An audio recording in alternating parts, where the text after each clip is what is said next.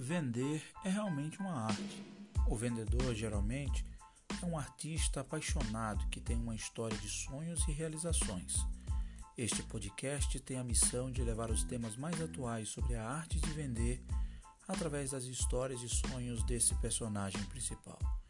Vamos conversar sobre estratégias e experiências de vendas através de histórias que nos façam sorrir, chorar, emocionar mas acima de tudo, aprender e agregar. Você tem algo para compartilhar conosco? Então achou um bom lugar para contar. Então senta que lá vem história.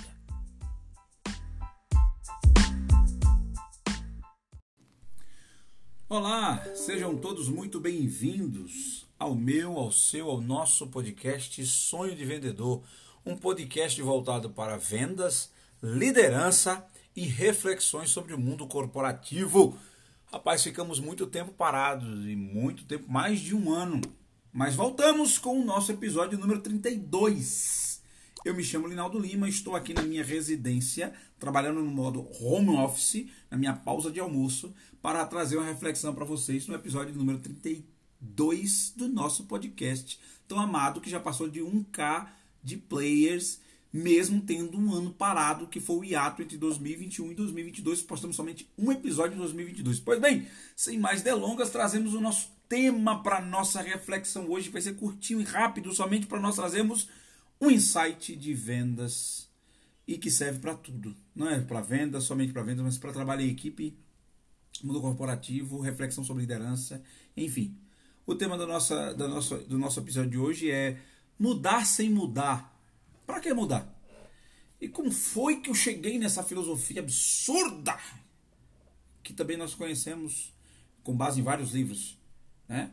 Mas eu quero trazer essa reflexão porque é o seguinte: na primeira partida de 2022 do meu projeto social de transformação de vida através do esporte, que é o Borussia do Vale das Pedreiras, é, se você quiser seguir as redes sociais, eu vou colocar aqui na descrição a rede social do Borussia para você conhecer o nosso projeto, que é o nosso time de futebol amador.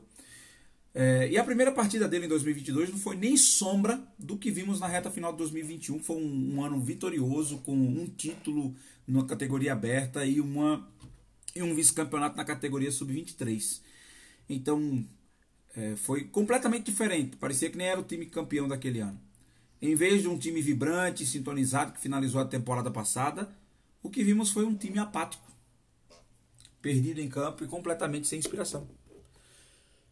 Podemos buscar, numa situação dessa, várias desculpas para maquiar a má atuação. Ah, o, o tava de tarde, o jogo foi de tarde, o campo fora de casa, não é nos nossos domínios, campeonato mais pesado. Mas o fato é que foi uma verdadeira mudança, e não da água para o vinho, mas do vinho para a água, ou seja, é completamente oposto. Então, normalmente, quando as coisas não vão bem, e isso aí é para tudo na vida, eu estou trazendo esse exemplo, mas serve para tudo Normalmente, quando as coisas não vão bem, a frase imperativa que automaticamente vem à mente do líder, né, geralmente impulsionada pela voz das arquibancadas, ou até de alguns membros da equipe, é: vamos mudar. Não está funcionando, vamos mudar. Não está dando certo, vamos mudar. Não, não funcionou, vamos mudar. Essa é a mensagem que mais chega para nós. Ah, não está dando certo no meu emprego, vamos mudar. Não está dando certo nessa função, vamos mudar. Fulano não está dando certo na posição que foi colocado. Vamos mudar. Né? É, não estou dando certo com essa namorada. Vamos mudar. Não estou dando certo com esse namorado. Vamos mudar. Geralmente, quando as coisas não vão bem, a frase imperativa que vem automaticamente à, à mente de quem está à frente, de quem é o decisor, de quem está à frente da, da, das decisões principais, de qualquer que seja o grupo, é vamos mudar. E o caminho mais fácil sempre é buscar os vilões em potencial para substituí-los. Ou seja, tudo nos induz a mudar. Mas perguntar não ofende. Será que mudar é a melhor decisão?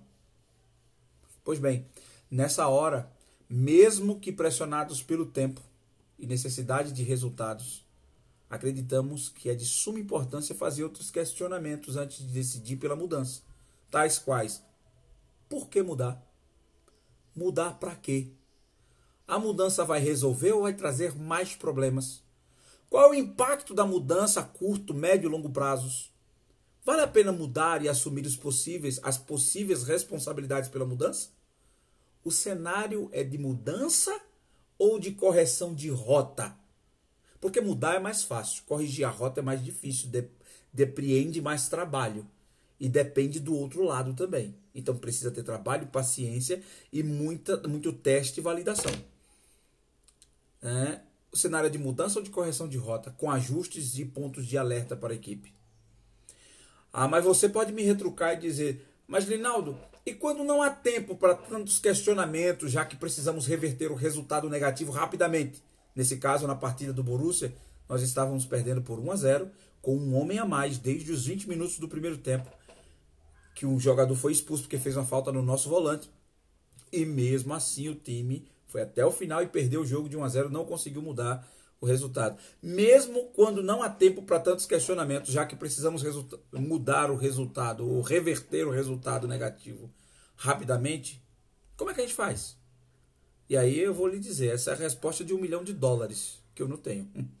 Se eu tivesse, talvez estaria rico até hoje, mas tudo bem.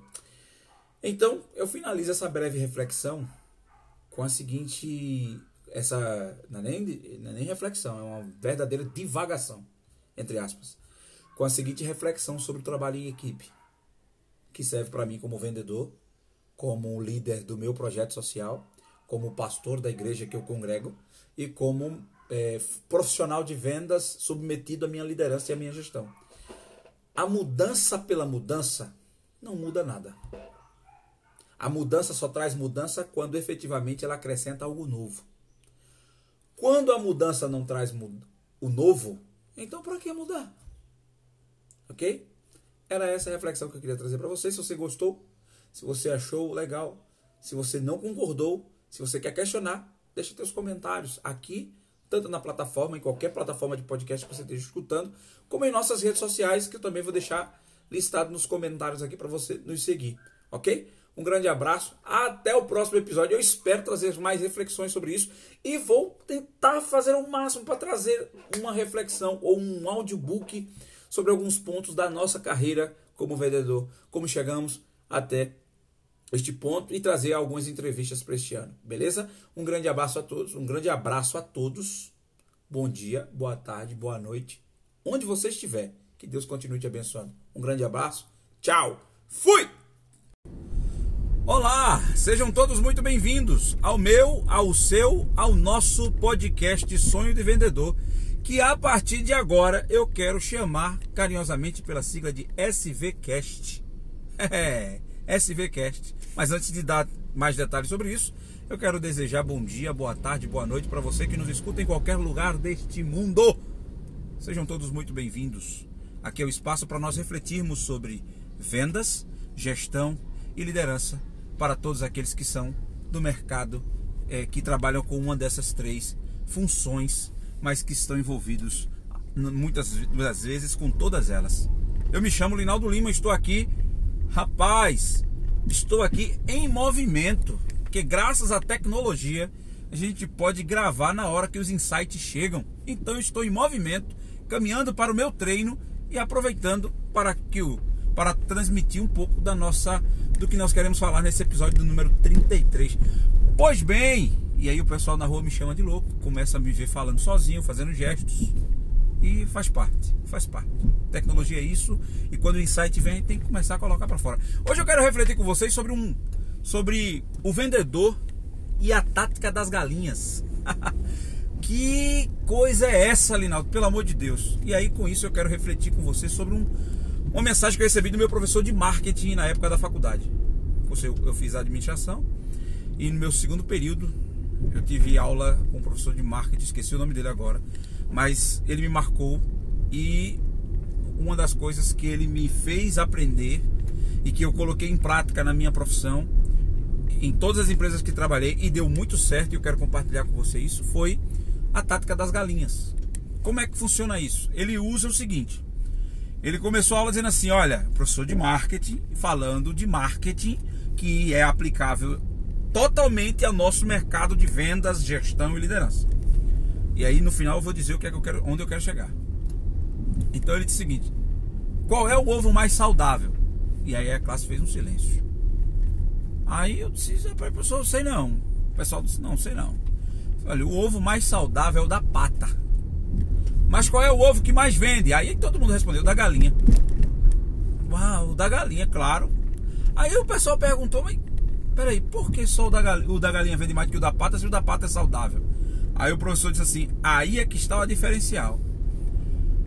A pata, quando põe o ovo, ela enterra, esconde ele na terra. E fica caladinha e vai-se embora. Depois, quem cria a pata sabe o que foi que ela fez. Pelo formato, como ela age, aquilo outro, vai lá e pega o ovo.